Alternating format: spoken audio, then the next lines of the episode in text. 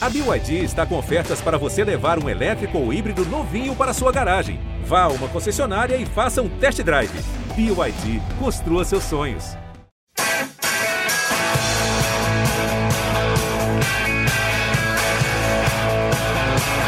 Bom dia para quem é de bom dia, boa tarde para quem é de boa tarde, boa noite para quem é de boa noite. E se você está nos ouvindo de madrugada, boa sorte. Eu sou Eduardo Rodrigues, setorista do São Paulo no GE e esse é o podcast GE São Paulo.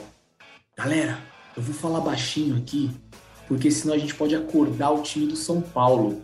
Então eu vou falar bem baixinho aqui, porque eles estão dormindo. Foi o que aconteceu ontem, né, galera? Mais um jogo sonolento do São Paulo. Tive que ir pro Morumbi, um frio assim descomunal ontem novamente para assistir um jogo terrível do São Paulo. Pelo menos essa é a minha opinião eu acredito que você que está nos ouvindo também é, compartilha de, de é, uma, um pensamento semelhante ao meu, mas eu não gostei nada do que eu vi ontem no Morumbi. Quando a gente acha que o São Paulo vai engrenar, ele decepciona seu torcedor, e foi o que aconteceu ontem. É, no caso, quarta-feira, a gente está gravando aqui na quinta, depois de uma vitória contra o Fluminense, que o São Paulo ficou ali, será que vai flertar com o G6, com o G4? Poderia chegar é, na nona colocação, ficar muito próximo do G4, sim, isso mesmo, do G4, não era nem do G6, do G4. E aí o São Paulo decepcionou com um futebol completamente desastroso. Eu, eu, eu, eu classifico assim, foi desastroso ontem. A defesa totalmente bagunçada, o América começou fazer o que, que, que queria ali. Eu, eu, pensei em determinados momentos que eu estava na Arena Independência em Minas Gerais, porque o América tomou conta dos primeiros 15 minutos de jogo. O Volpe fez três defesas ali que poderia já ter saído o gol do América e aí a coisa é, ter sido pior. Só não foi pior porque o São Paulo teve muita sorte, não teve juízo, mas teve sorte. Foi o que aconteceu com o São Paulo na noite da última quarta-feira. E agora o São Paulo estaciona na 12 colocação com 26 pontos. E de novo a gente vem aqui falar que o São Paulo segue olhando para a parte de baixo da tabela. Por quê? O Juventude, que é o primeiro time dentro da zona de rebaixamento, tem 23 pontos, ou seja, 3 pontos só separam o São Paulo do Z4. Vou abrir aqui para os meus amigos, né, depois dessa minha introdução é, um pouco mais calorosa hoje, porque eu acho que você aí, torcedor, estava esperando uma vitória tranquila para engrenar, mas não foi o que aconteceu. Então, vou passar para o torcedor aqui, Caio Domingues, que eu acredito que também ficou frustrado na noite de ontem. Queria que a noite fosse mais calorosa, né, Caio? Mas seguiu fria e muito triste para o torcedor. Como é que foi ontem, Caio? Seja bem-vindo. Valeu, Edu. Um abraço, Filipão, todo mundo que ouve a gente. Acho que frustrado é a palavra exata, né? O São Paulo veio de um jogo bom, assim, podemos falar assim, contra o Atlético Goianiense, que achou um meio de campo muito criativo. Nestor fez uma ótima partida no jogo contra o Atlético Goianiense. São Paulo criou muita chance, chutou bastante. Aí no jogo seguinte, a gente mexe justo na, na, na, na área do campo em que tinha dado tudo certo, né? A gente entrou com Igor Gomes e Sara, que não vem bem, não é de hoje, ninguém aqui está falando da pessoa, mas vem apresentando um futebol muito abaixo, tanto o Igor Gomes quanto o Sara, quanto o Sara. São Paulo, assim, com zero criatividade, com toda essa bagunça que você falou no sistema defensivo. São Paulo, ultimamente, tem sido presa fácil de time que marca pressão, a gente não consegue ter uma alternativa de jogo. Por exemplo, o goleiro do América lá, que eu mal conhecido no Brasil afora, o cara pegava a bola, repunha com uma velocidade rápida. O São Paulo quase tomou uns 3, 4 gols numa reposição de bola do cara. O São Paulo não tem esse tipo de jogada. São Paulo criou muito pouco, o Luciano faz muita falta, mas mais uma vez a gente deu uma chance para o Pablo, mais uma vez o Pablo não correspondeu.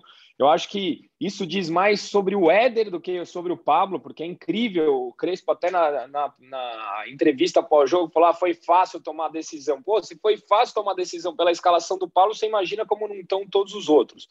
E o São Paulo dá, dá os traços né, do que vai brigar aí pelo campeonato. A gente falou aqui semana passada: pô, se ganhar, estamos no G4, estamos brigando pelo G4. Meu, empatou em casa. Mais um, jogo, mais um time que briga lá embaixo já, é já foi o Cuiabá, já foi a Chapecoense, já foi o Juventude, agora empata com a América. e não tem como fugir de brigar aí pelas décimas, décima, décima primeira colocação, se não mudar radicalmente o que vem apresentando.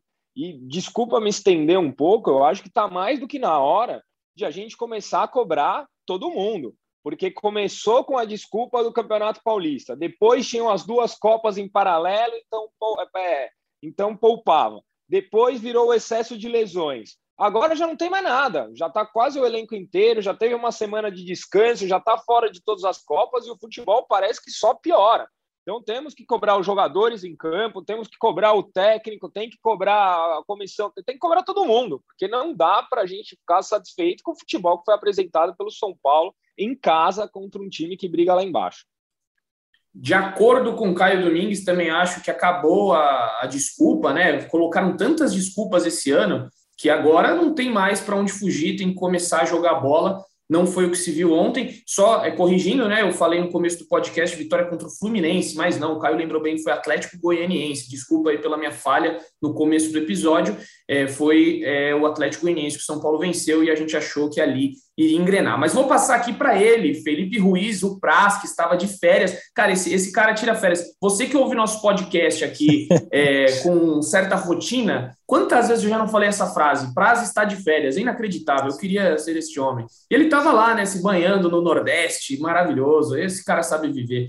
Tem, aí, tem, que ter uma relação não, boa com o RH. Caras, né? Relação com o RH. Não, os caras chamaram o torcedor pra vocês poderem tirar férias. É incrível como a galera tira férias.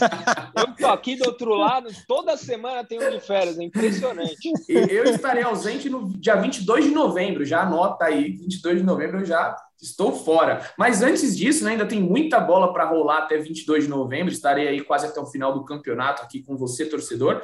Quero saber do Felipe Ruiz, o Praz que voltou já polêmico, né? Voltou aí com o seu top 3 polêmico. Eu já discordei logo de cara ontem. Acho que ele nem viu, né? Eu respondi ali, mas ele já estava é, atarefado com outras, outras coisas. Não sei se ele viu. Estava na correria. Mas discordei. Quero saber do seu top 3 aí, positivo, negativo. Seja bem-vindo para a gente. Estava com saudade de debater o seu top 3. Caramba, Edu, bom demais, bom demais estar aqui. É, boa tarde, bom dia, boa noite para você, para o Caião, para todo mundo que está escutando a gente. É isso, né? Fomos para Fortaleza um pouquinho ali é, molhar, molhar a canela, tomar aquela de frente para o mar que a gente tanto gosta. É, não, não, vi seu comentário, acabou o jogo, estava fazendo um monte de coisa do VT da TV, estava é, vendo a coletiva do Crespo, né, da qual participei, que vamos falar daqui a pouco também. Então, quero saber a sua discordância. Antes, vou falar quem, quem eu coloquei e o porquê. Né? É, no positivo, achei que o Miranda talvez tenha sido o único jogador que se salvou de São Paulo, foi muito bem atrás, é, acertou algumas saídas de bola, arrumou um cartão amarelo para o Zarat, que era o principal jogador do América Mineiro no jogo. Achei que o Miranda foi bem. É, gostei do Luan também, coloquei ele em segundo ali. É, o jogador de São Paulo que mais deu passes no jogo foi, foi o Luan, é, apesar de não, não ter conseguido é, é, ser tão, tão firme na frente, mas pelo menos atrás o Luan deu aquela aquela segurança quando a bola esteve perto dele. E, e em terceiro coloquei o Rigoni. É, nada de espetacular, mas achei que na frente foi o único jogador de São Paulo que tentou alguma coisa diferente. Com uma menção honrosa ao Volpe. Talvez o Volpe só não tenha entrado pelo histórico recente. Na partida de ontem o Volpe foi bem, o Volpe fez boas defesas como você lembrou bem, sobretudo no começo do jogo. Eu achei que no final, as defesas que o Volpe fez não foram tão seguras. Ele rebateu algumas bolas para frente da área ali, uma delas, inclusive, com a América perdeu um gol embaixo do gol, que eu não achei tão bom assim. Mas no começo do jogo ele foi bem, ele fez três defesas boas em sequência nos primeiros 15 minutos. No negativo, aí tinha bastante gente para pôr ontem, né? Até um seguidor lá comentou que era muito mais fácil fazer o, top 3 negativo do que o positivo. No negativo, coloquei o Igor Gomes em primeiro. Acho que é impressionante o quanto o Igor Gomes poderia render e o quanto ele rende para o São Paulo.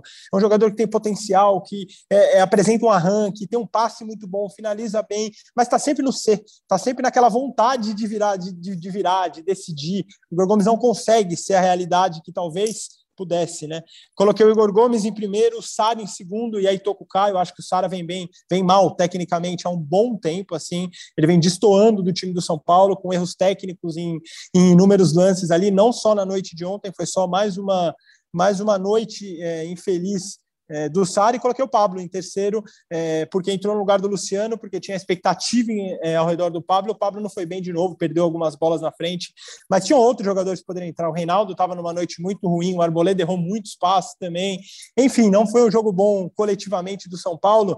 E quero ouvir a sua discordância, Edu, só para fechar minha participação. Estava lá em Fortaleza e eu presenciei é, o clima que a cidade viveu para aquele jogo Fortaleza e São Paulo. Eu estava lá no dia do jogo. Foi impressionante como a cidade viveu, como Fortaleza viveu aquela partida e como São Paulo não viveu. Como um time queria muito aquela classificação e como o outro entrou para jogar uma rodada, é, um jogo de décima rodada do Campeonato Brasileiro. E aí deu o que deu. Fortaleza passou por cima do São Paulo, foi melhor os 90 minutos. Acho que ainda é um São Paulo que oscila muito e está longe de encontrar um caminho aí. A minha discordância, para é, no caso do top 3 positivo, é, eu, assim, sinceramente, não. O Miranda, ele não foi o pior, mas eu não achei que ele estava entre os três melhores ali. Eu achei que ele sofreu muito com o Ademir. O Ademir foi para cima dele, só que aí, é, ontem, conversando com o Alexandre Losetti, ele me pontuou de uma coisa certa, que eu acho que ele tem muita razão e eu não levei isso em consideração. Errado não está o Miranda de levar drible do, do Ademir.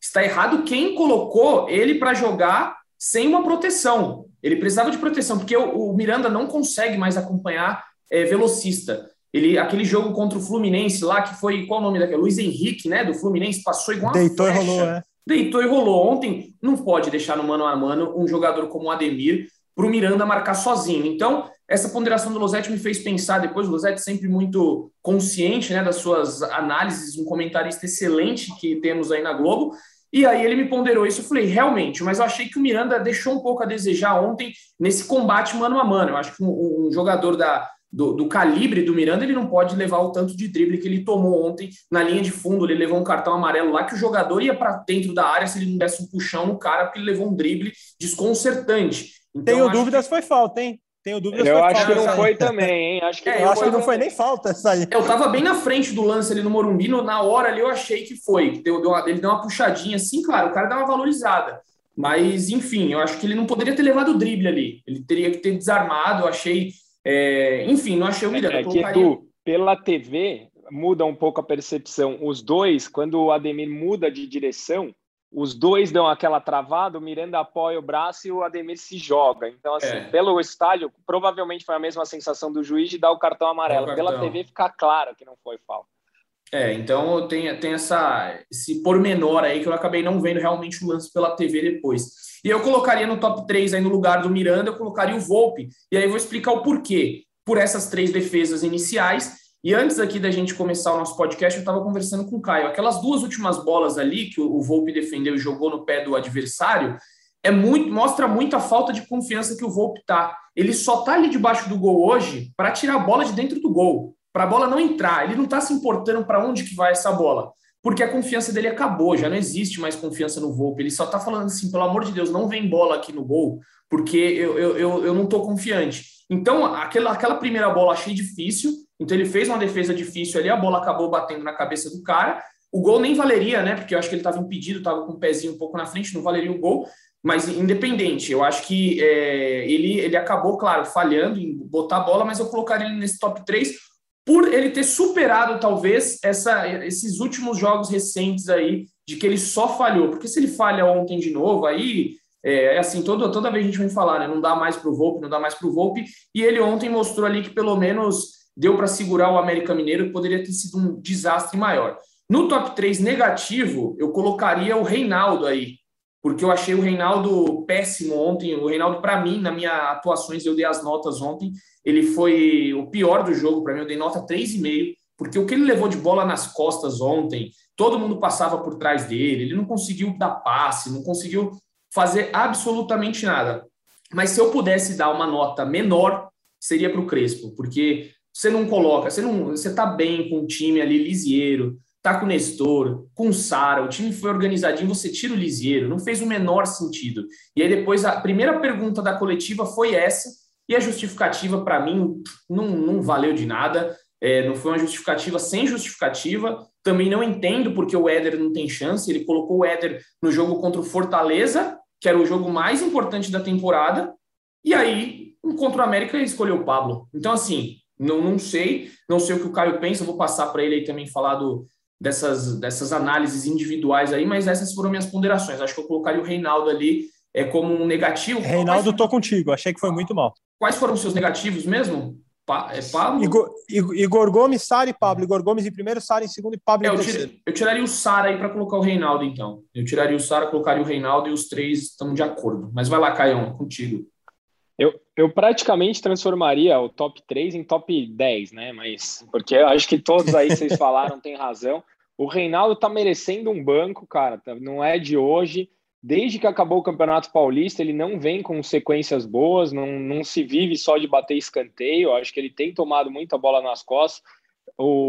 Para quem assistiu o jogo no Premier, no intervalo, o mapa de calor do São Paulo, do lado esquerdo do Reinaldo, estava azul claro do lado direito do Galeano, tava, que é reserva, tá vermelho, quase pegando fogo. Então, assim, a bola não tá mais passando pelo Reinaldo. O Reinaldo precisa de um bom banco aí. Acho que o Wellington tá pedindo passagem. E eu acho que vale uma menção honrosa também ao Nestor, viu?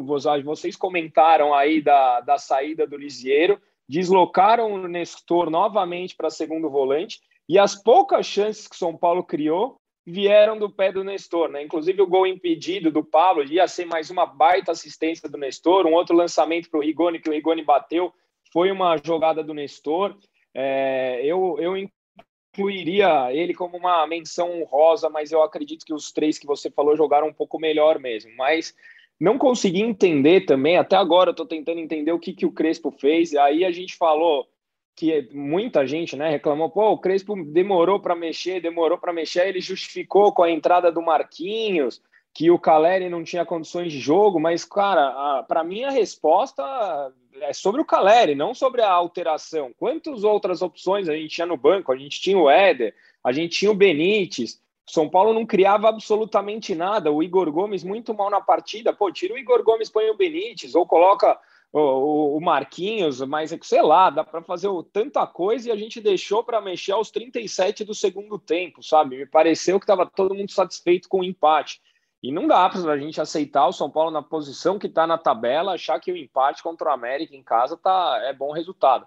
Inclusive, se vocês me permitem, o, o falou que a gente vai tocar no assunto, eu achei essa coletiva do Crespo o tom mais diferente de todas as últimas aí. Ele sempre protegeu, sempre chamou a responsabilidade. Ontem eu já senti um tom mais irônico nas respostas. Achei que ele mudou um pouco o perfil das entrevistas. Não sei o que isso quer dizer, vocês que são os especialistas aí me ajudam. É, eu acho que ele, ele tá um, pelo que eu entendi, assim, eu também peguei algumas ironias ali, ele tá um pouco de saco cheio de ter sempre os mesmos problemas e as mesmas perguntas é que a gente não consegue fugir das perguntas. A gente não consegue entender, ele nunca explicou certo para a gente por que, que o Benítez não entra. Seja coerente, assim, é, tem uma crítica que eu faço aqui agora ao Crespo, porque ele nunca é preciso nas respostas dele. A gente pergunta uma coisa, ele foge da pergunta, ele é, faz um, um, rodeio. Ontem no Calera ele respondeu: a gente está com medo de lesão. Legal, ponto positivo para o Crespo. Só que o Benítez nunca ele explicou se é porque o Benítez não se encaixa, é, ou se o Benítez não está bem, é, sempre por uma opção. Mas que opção é essa? Por que, que o Benítez não entra? É, aí ele sempre coloca a, a desculpa no, na, na, parte médica, na parte física, a gente tem que, como repórter, como jornalista, tem que perguntar. Então, eu acho que ele está começando a se irritar com certas coisas ali. Não sei a percepção do Prazo, que também está em todas as coletivas, mas acho que ele está começando a se irritar sempre com os mesmos problemas ali dentro do São Paulo. Eu acho ah, que é eu também. Eu estou muito irritado é. com os mesmos problemas do São Paulo. Faz seis meses que eu estou irritado com os mesmos problemas. Mas você está irritado tanto quanto o olho do Luciano? Ou não? É. Não sei quem está mais irritado, eu ou o olho do Luciano. Esse tweet foi bom. A, a... E é o cara mais azarado. O Luciano é o cara mais azarado do, do futebol brasileiro. Impressionante. Lesão no olho é foi a primeira vez. Lesão no olho, pô. Ei, Caio, você está irritado, mas a diferença é que você não ganha o que o Crespo ganha, não, tem, não tá ali para resolver como o Crespo tá, né? Aliás, eu só perco, né? Porque eu compro camisa oficial, sou sócio torcedor, só produzo. Então, assim, eu não ganho, eu gasto. Essa é a diferença. sobre, sobre as coletivas dele, Edu, eu acho que é muito isso mesmo. As coletivas do São Paulo parecem um álbum, um álbum de figurinhas repetidas. Sempre o assunto lesão vem, sempre o assunto condicionamento físico vem. O assunto Benítez, então, é repetido. Uma pergunta sobre o Benítez vai ter. Agora, sobre o Caleri, eu aposto com você, toda coletiva, uma pergunta do Caleri vai ter. Só que é o que você falou, são perguntas que os torcedores querem saber, são perguntas que o interesse público pede que, que elas sejam feitas. E, e por isso os jornalistas ali as fazem. Eu, eu vou muito na linha do Caio. Eu acho que foi a primeira vez que o Crespo, entre aspas, ficou incomodado, realmente incomodado. A resposta dele é, é, na questão do Caleri, que ele fala: é, infelizmente vocês não podem estar lá e não podem ver os treinos, não podem ver o condicionamento físico dele. Mostra que ele está incomodado, é, seja com, com, as, com a questão física do São Paulo, que é um problema realmente durante a temporada, as quantidades de lesões. São Paulo é o time da Série A com mais lesões. Agora, eu não sei até que ponto o Crespo está conseguindo resolver internamente a utilização do elenco. Eu acho que está faltando critério para ele. Eu vou muito na linha do que o Edu falou. O, o Éder foi utilizado como titular num, num, jogo talvez mais importante dos últimos que o São Paulo fez, que foi contra o Fortaleza. E ontem sequer entrou. O Benítez foi utilizado contra o Fortaleza como titular e ontem sequer entrou. Eu acho que o Crespo, de um jogo para o outro, ele varia muito, ele mexe na escalação. O meio de campo tinha dado certinho talvez tenha sido o melhor ponto mesmo do jogo contra o Atlético Goianiense. E aí ele mexe nisso, ele tira o Lisieiro, que falamos aqui no podcast outro dia, o Caio até brincou, falou, o Lisieiro foi a melhor contratação de quem já estava no São Paulo. O Lisieiro faz uma temporada muito boa e ele tinha acertado ali é, é, é a, a, faixa central do São Paulo. Então, acho que o Crespo se perde um pouco em escolhas antes do jogo e durante o jogo, e acho que no critério. É, e aí eu entro um pouco na, na onda do elenco. Eu acho que se você tem critérios definidos, é muito mais fácil você ter o elenco com você, se trabalhar todo mundo, você ter os jogadores na mão. Eu acho que o Crespo começa a mostrar que não é tão bom na utilização do elenco, no, no, fator de critério ali, né? É, inclusive eu resgatei ontem, né, um tweet que eu fiz em junho, é, falando que o Crespo mexia muito mal no time quando ele se sentia pressionado. E foi o tweet assim que eu mais sofri crítica, sofri xingamento, enfim, foi, foi extremamente complicado. Enquanto chega ali, ó, André Hernan, o bruxo André Hernan está ali, acabou de aparecer na tela, você não pode ver, mas ele deu um oi ali, né? Mandou um joia, não foi um joia que ele deu ali? Enfim, Mandou um joia para todo mundo. Daqui a pouco tem notícia que eu dei com o André Hernan mais cedo, daqui a pouco a gente vai entrar nesse tema aí já já. Mas antes, só, só para terminar, né, o que eu estava falando aqui, é, o que aconteceu em junho, eu já falava isso, eu achava que o Crespo mexia muito mal, e aí naquele post que eu fiz no Twitter, eu recebi diversos xingamentos, é, gente dizendo, teve um até um engraçado falou, é, como jornalista você é péssimo e não é de hoje. E aí agora a torcida está reclamando que ele mexe muito mal. Em junho eu tinha detectado esse problema. Claro, aí a pessoa, o pessoal falar, ah, você é oportunista. Não, naquele momento foi o que eu vi. O time estava bem naquele momento, mas eu falei, ele mexe mal. Então eu não estava sendo oportunista, eu já estava, quando o time estava bem, eu pensava que ele, achava, ele mexia mal. E continuo, agora só comprova o que eu sempre vinha falando, que ele mexe mal. Só contextualizando, seu comentário foi no jogo contra a Chapecoense, né? Quando o Crespo tira o Luciano no intervalo, um jogo que o São Paulo dominou o primeiro tempo, ele tira o Luciano, o São Paulo perde um pouco de ofensividade, ele coloca o Wellington para jogar aberto pela esquerda, ele coloca o Wellington e Reinaldo juntos, o Wellington joga aberto como ponto esquerda, o São Paulo toma um empate, foi um a um o jogo. Foi nesse jogo aí que você comentou e que eu, inclusive, concordei com você. É, foi um, foi um jogo muito polêmico, né, de arbitragem ali, que o São Paulo reclamou muito, realmente, você tem razão. O lance é... do Nestor, né? Sim, mas enfim, acho que ele, ele, ele troca mal, inclusive ele agora está nessa dúvida aí se continua com a linha de quatro, é, vai para a linha de três, enfim, está se perdendo em algumas coisas. Há tempo ainda para colocar os trilhos no lugar, por que não? É, o Campeonato Brasileiro ainda tem algumas rodadas aí a serem disputadas e o São Paulo tem que ir atrás dessa vaga na Libertadores, né? Porque seria vergonhoso terminar o ano é, sem uma vaga na Libertadores com todo o investimento que fez. São nove contratações, é, muitos jogadores aí de peso nesse time, então, é, na minha opinião, seria um pouco vergonhoso se o São Paulo não conseguisse essa classificação. Mas, enfim, vamos passar de, de tema aqui, só para a gente, perdão, a informação, já para colocar aí no, no, na discussão o tema zaga, porque eu e o André Hernan, como eu falei, o André Hernan que acabou de aparecer aqui na tela para nós, mas não para você no seu ouvido, torcedor, é, nós demos a notícia de que o Arboleda recusou a primeira proposta de renovação que o São Paulo enviou. E por que ele recusou? Porque a proposta salarial, segundo é, analisou ali os staffs, os representantes e o próprio Arboleda, foi muito baixa. É, a proposta salarial foi baixa é, pelo que eu apurei, o Arboleda hoje é um dos jogadores titulares que tem o menor salário do elenco, é, e ele está desde 2017 no São Paulo, sendo titular absoluto, jogador de seleção. Então chegou no momento que os caras falaram: olha, não dá mais para ele ganhar esse salário que ele está ganhando, a gente quer que ele se valorize. E o São Paulo, por enquanto, está batendo o pé e dizendo que não vai pagar o que eles querem. O que o, São, o que o Arboleda quer, eu confesso não saber quanto que é, em valores reais. Só que a discussão é essa. Então a Arboleda falou: olha, se vocês não querem me valorizar, desculpa, mas vai chegar o fim do meu ciclo. Já estou aqui há quatro anos, né? 17 é isso, quatro anos, e está na hora de eu ser valorizado. É, se chegar em janeiro de 2022 e, e, e, o São Paulo não tiver feito nenhum acordo com a Arboleda, ele pode assinar um pré-contrato com qualquer outro clube e aí ele vai sair de graça do São Paulo. O São Paulo vai sair com uma mão na frente e outra atrás e o Arboleda pode assinar com qualquer um. Vale lembrar que o, o, contrato dele vai até o final de junho de 2022. Então ainda tem aí alguns meses para o São Paulo fazer essa negociação. Mas queria saber do Caio, é, uma possível perda do Arboleda, como será sentido isso dentro do São Paulo? Você acha que o São Paulo deveria fazer um esforço aí para manter o Arboleda? Acho que a gente tem que analisar vários pontos, né? O, a, a questão do Arboleda ser valorizado, eu acho da parte dele justo, cada um sabe a, a, o que quer ganhar. Agora, ele sair de graça, se o Arboleda tivesse muito mercado, o Arboleda já tinha saído do São Paulo há pelo menos dois anos. O São Paulo tenta vender o Arboleda desde o episódio da camisa, depois do episódio de não sei o quê. São 500 episódios que o São Paulo tentou vender o Arboleda e ele nunca saiu. Então não é que o Arboleda tem esse mercado todo. Eu não faria loucuras para mantê-lo.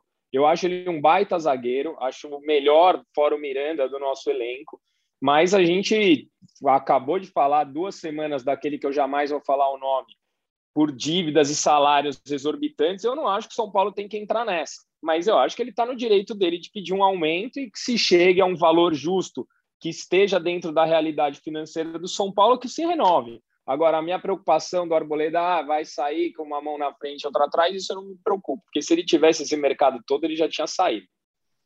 Exatamente. E você, Praz, qual a sua opinião aí sobre essa possível é, saída né, do Arboleda?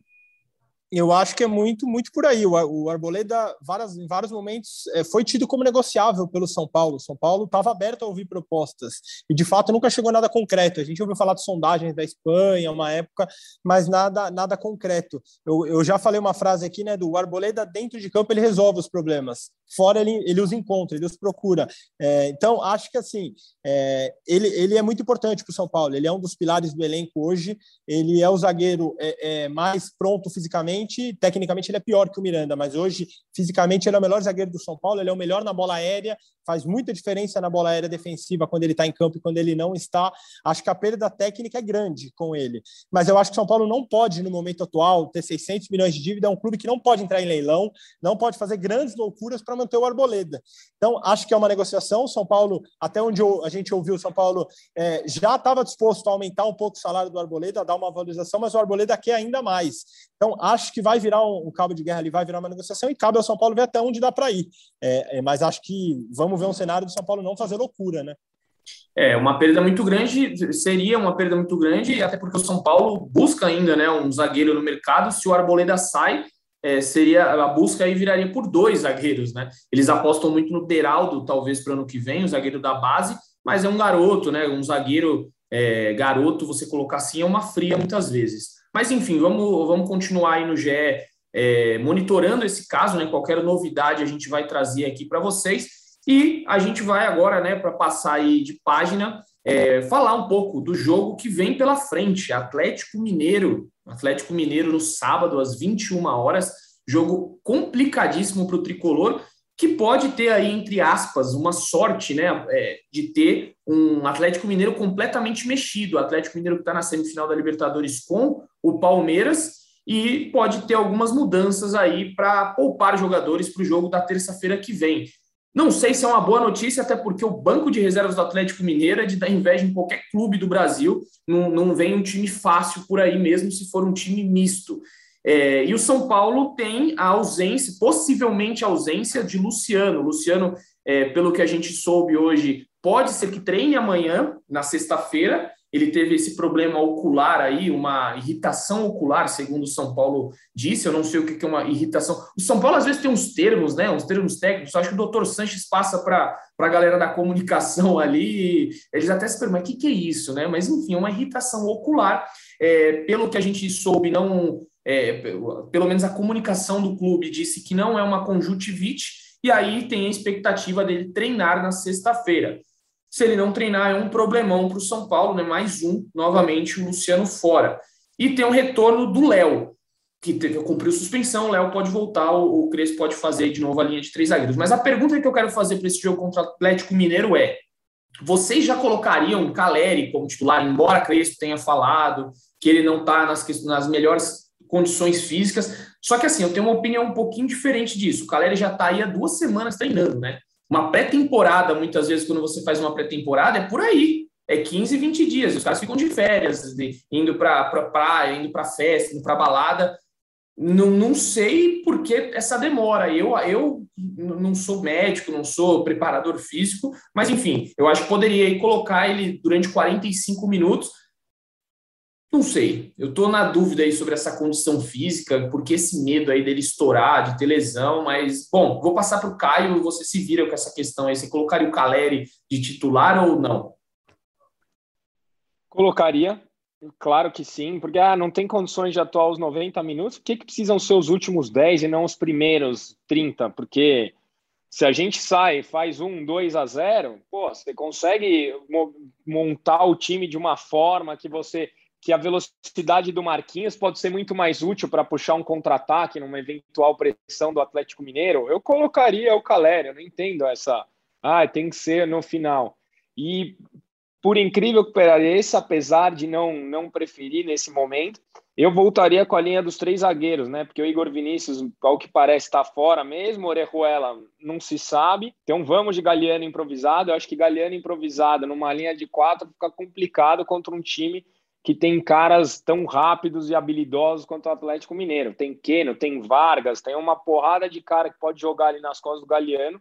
Então eu entraria com o São Paulo com três zagueiros e voltaria o Caleri, e voltaria não, e colocaria o Caleri para começar jogando, porque até porque a gente já testou o Pablo e não tá dando, né?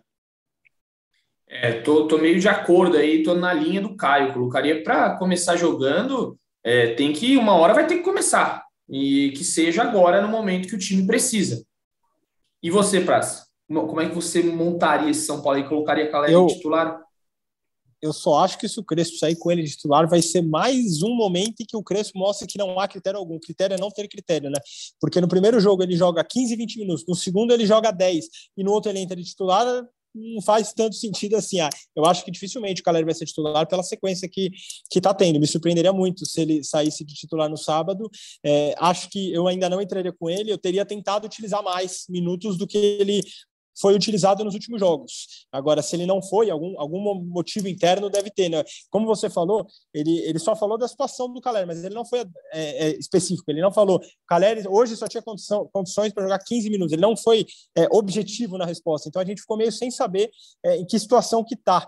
É, do, que, do que eu vejo, eu não entraria com ele, Edu, até por, por não sentir confiança física no jogador. Preferia que ele jogasse 30 minutos finais ali, 20 minutos finais e retomasse uma confiança própria. Eu acho que o Caleri nem sequer conseguiu mostrar ainda muito. Agora, sobre os três zagueiros, eu estou com o Caio. Eu acho que o Galeano, de lateral, se mostrou não muito confiável. Acho que é um jogo contra o líder do campeonato, que por mais que a tendência é que poupe jogadores, mas ainda assim o time reserva do Galo é muito forte. O time reserva do Atlético é, brigaria lá em cima no brasileiro. Então, eu entraria com os três zagueiros, o Léo para ter uma saída de bola boa para a esquerda, pela esquerda, dependendo da condição do Wellington, até pensaria em dar um tempo para o Reinaldo, que não vem bem, e o Galeano pela direita, por aí.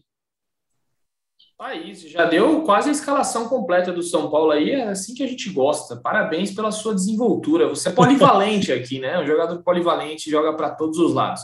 Mas é isso, hoje a gente vai fazer um, um, episódio um pouquinho mais curto aí, né? Porque o jogo já é no sábado é, e a gente já fez o podcast na, na segunda-feira, um podcast menorzinho aí. Mas então, só para a gente passar aqui, no próximo jogo, o Léo tá de volta. Como o Caio disse ali, o Igor Vinícius muito provavelmente não retorna, a pancada no olho foi muito forte realmente, então ele continua de molho. Luciano é dúvida, e a gente fica aí na expectativa das mudanças que pode haver nesse time, se o Wellington vai para o lugar é, do Reinaldo, e eu também acho que o Caleri não vai começar de titular, pelo que o Crespo falou ontem, é praticamente descartada essa hipótese, embora eu quisesse vê-lo.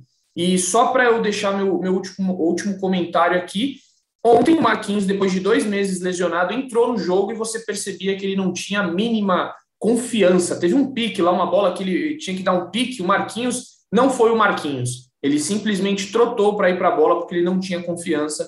Então eu acho que se o Marquinhos está dois meses da minha cornetada aqui. Se o Marquinhos está dois meses cuidando de uma lesão e pôde jogar é, a partir dos 15 minutos, o Caleri, que já está treinando há 15 dias e não teve, não vem de lesão, acho que ele poderia jogar 30 minutos também. Pelo menos essa é a minha opinião. Mas deixo aí para os amigos fazerem as considerações finais, fiquem à vontade. Se eu esqueci de alguma coisa, podem comentar, podem falar com você, Caião. Só um momento fofoca aqui, ó. O Luciano postou no, no Instagram dele, a foto do olho tá realmente bem, bem, bem vermelho, bem infeccionado. Ao que parece, deve ser difícil. Eu não sou médico, muito menos oftalmologista, mas ao que parece, deve ser difícil voltar a ficar bem nos próximos dias. Tá bem vermelho mesmo. E eu não sei o que esperar né, do jogo contra o Atlético Mineiro, porque quando você acha que o São Paulo vai, não vai, quando você acha que não vai, vai. Então, estou indo sem expectativa e que seja o que Deus quiser. Vamos, São Paulo. É isso, Caião. Valeu com você, Prazeira. Daquele jeito, no pique no pique do rádio, né, Edu? É, dois pontos só então, e o último deles eu vou dar deixa para você fazer a nossa propaganda, a sua e a minha. A primeira é que o Miranda fez um post muito legal hoje sobre setembro amarelo. Sempre gosto de ver quando jogadores de futebol que têm um poder de persuasão, que tem é, um público muito grande é, acompanhando que eles postam, é, levantando bandeiras legais. Então o Miranda levantou, levantou um debate sobre depressão, sobre a gente ajudar quem está do nosso lado e não está bem. É fundamental, é um mês de consciência sobre a depressão, uma doença muito séria que a gente tem que tem que dar apoio para quem para quem está com esse problema. E a segunda, Edu, sobre os estrangeiros do São Paulo. Conversei com algumas pessoas, vai ser um problema até o final da temporada. São Paulo tem oito estrangeiros para cinco vagas. Pro ano que vem, Rojas com um pé fora do São Paulo, mais de um pé e meio. O Benítez, se as coisas continuarem como estão indo, muito dificilmente o São Paulo vai pagar é, é, o investimento que teria que fazer no Benítez. Aí ficariam seis estrangeiros ainda contando que o Galeno fique. Também é um investimento. Então, os três que estão mais, diria que os três que estão mais fora dos oito que São Paulo tem hoje. E a segunda coisa, Edu, é, é o número de estrangeiros do São Paulo. Hoje, São Paulo está com oito estrangeiros. Para esse último jogo, já teve que deixar o Gabriel Neves de fora. Vai ser um problema até o final da temporada. E para a próxima, São Paulo já vê inúmeras dispensas ali. O Rojas está com mais de um pé e meio fora. O Benítez, a tendência é que não continue também, a não ser que algo muito atípico aconteça nesses últimos dois, três meses. São Paulo não deve fazer um investimento alto que teria que fazer no Benítez. E o Galeano também tem um investimento de um milhão de dólares para que o São Paulo fique com o jogador em definitivo. Então, devemos ver alguns gringos saindo. Aliás, outras mudanças no elenco do São Paulo para a próxima temporada. E isso é uma matéria, né, Edu, que você está tocando e também veremos no GED amanhã. Abraço, camarada. É isso, eu gosto quando você toca essa bola, inclusive saudades, né? Dessa quando você toca a bola ali para o meu pivô, para a gente fazer o gol. Exatamente, a gente está fazendo uma Isso matéria aí que, que oh, vai voltar, vai voltar. É, que é a seguinte: amanhã no GE, tanto no, no site quanto no GE São Paulo, na TV, a gente vai fazer uma análise do São Paulo com os comentaristas, com Casa Grande, o Caio Ribeiro e o Alexandre Losetti que é quem se queimou, quem se salvou, quem pode dar a volta por cima e quem pode ser a salvação. Já que o, Ca o Caião está aqui ainda rapidinho, Caião, vou falar se você concorda comigo aqui, vou falar a minha análise do, do elenco. Quem se, que, quem se queimou? Volpe, Pablo, Bueno, Benítez, Diego Costa, Igor Gomes, Shailon, William e Rojas. Colocaria mais alguém aí? Quem se queimou? Cara, eu acho que é por aí mesmo, mas eu acho que eu colocaria o Benítez no pode dar a volta por cima. Eu ainda tenho um pouquinho de boa vontade com ele, ainda. Boa. Quem se salvou? Mas, mas aí é pessoal, tá? Não é porque você, você, você gosta de um jogador, outros não. Não, tem razão. Acho que pode ser o da volta por cima. Concordo também. Quem se salvou? Arboleda, Rigoni, Miranda, Léo, Wellington, Marquinhos, Thales Costa, que praticamente não jogou, então se salvou porque não jogou muito, mas quando entrou ali foi bem. Luan, Lisier e Rodrigo Nestor. Tiraria alguém aí? Não, acho que todos estão, estão bem salvos. Agora, se talvez você me cornete aqui. Quem pode dar a volta por cima? Já, ele vai me cornetar já na primeira. Reinaldo, Bruno Alves, Thiago Volpe, Orejuela, Igor Vinícius, Éder e Gabriel Sara. Cara, eu não, não vou te cornetar, não, porque eu já vi o Volpe jogar muito melhor do que ele vem jogando. O Reinaldo, eu era um dos caras que no começo do ano eu falava que ele era o melhor ala do mundo. Eu fui, acharam um Twitter meu antigo, porque eu falava que o São Paulo era melhor que o Liverpool, com aquele que eu não falo o nome, o Reinaldo na outra ponta, porque eram as melhores alas do mundo. Então, eu concordo com você. De leve, de leve. De leve. Eu vou, e... eu vou na sua linha. Gabaritou. Boa. É, quem pode ser a salvação? Aí é, são cinco só, na minha opinião. A salvação do São Paulo nesse ano pode ser Rigoni, obviamente, Caleri, Marquinhos, Luciano e Luan. Para mim, esses podem ser a salvação do time nesse ano. Não sei se colocaria mais alguém. gostado do Nestor, viu, cara? Eu, tô, é, eu não era um... Nestor e Miranda não, eu colocaria nesses dois. Nestor e Miranda. O Nestor tem jogado muita bola. Eu, eu vejo muita gente ainda criticar o futebol dele. Mas eu, eu percebo uma movimentação, uma chegada na área. Eu acho que ele vai crescer bastante. Viu? Eu acho que o Nestor tem potencial. Então, vou dar um spoiler aqui para você que está ouvindo esse podcast, porque no GE, Caio Ribeiro diz que para ele um dos jogadores mais de, de, destaque assim, que ele acha que vai surpreender muito é Rodrigo Nestor, pela capacidade que ele tem de olhar para frente. Ele sempre olha para frente, não olha para trás. E segundo Caio Ribeiro, é isso que precisa o meio-campista, olhar para frente. Ultimamente no futebol brasileiro, segundo ele, os jogadores só olham para trás. Então, spoiler aí do que o Caio Ribeiro falou. E eu vou te falar que as minhas maiores críticas ao Igor Gomes e ao Pablo ontem era exatamente isso. O Igor Gomes, que é um cara de velocidade, que era para ser agudo, ele pega e toca para trás. O Pablo teve um lance ele dentro da área, ele recebe qualquer centroavante ali, pega e vira pro gol. Aí ele quer ajeitar pro cara que vem de frente. Pô, vamos olhar para frente, cara. Impressionante como São Paulo é o time que toca para trás. Teve um escanteio ali que a gente saiu jogando e quando eu vi a bola tava no Volpe. Eu falei, meu Deus do céu, cara, como, como pode? Escanteio no Volpe. É isso. E o Nestor eu vejo também é muita verticalidade nele, né? Muita visão. Eu gosto muito, é realmente um jogador. Inclusive, Nestor ficou um pouco incomodado com a pergunta que eu fiz ontem, né? Você estava ainda na coletiva, Praz? Ele ficou um pouco incomodado. Estava, falou... ouvi não entendi direito. É, é na, na verdade, assim, eu perguntei para ele o que, que precisa para o meio de campo do São Paulo começar a criar mais, porque, na minha visão, o, não está mais municiando os jogadores da frente. Ele começou a responder, aí ele parou e fez assim: Eu não concordo com você, não. Não concordo com as coisas que você acabou de falar. Aí ele, é, ele, ele, parou, aí ele não concorda não com o que você está falando, mas eu, tudo bem. Ele, quando eu falei que eu não entendi, foi a reação dele, né? Porque a sua é, pergunta foi. é super pertinente. O São Paulo não está criando nos últimos jogos. Não está. Ele falou: eu não concordo com você, não. Ele, ele, ficou incomodado ali, mas enfim. É o Nestor, um garoto aí que é muito promissor. Quem sabe seja aí o, futuro do São Paulo, né? Que fique algum tempo aqui no futebol brasileiro, que é bom ver esses jogadores. Mas enfim, Gente, eu falei que eram as considerações finais, a gente prolongou aqui porque o papo começou a ficar bom. Mas, enfim, agradeço aos amigos aí, o Caião sempre presente, mesmo quando ele está em trânsito, em viagem, dentro do carro, o Caio nos atende sempre. Então, brigadão, Caio. É, valeu. Estaremos aí novamente, muito provavelmente na segunda-feira, para repercutir esta, este jogo, esta partida entre São Paulo e Atlético Mineiro no Morumbi às nove da noite. O São Paulo olhando para a parte de baixo, mas ao mesmo tempo olhando para a parte de cima, o famoso um olho no peixe e outro no gato. É assim que o São Paulo está nesse Campeonato Brasileiro. Vamos ver o que acontece com esse tricolor.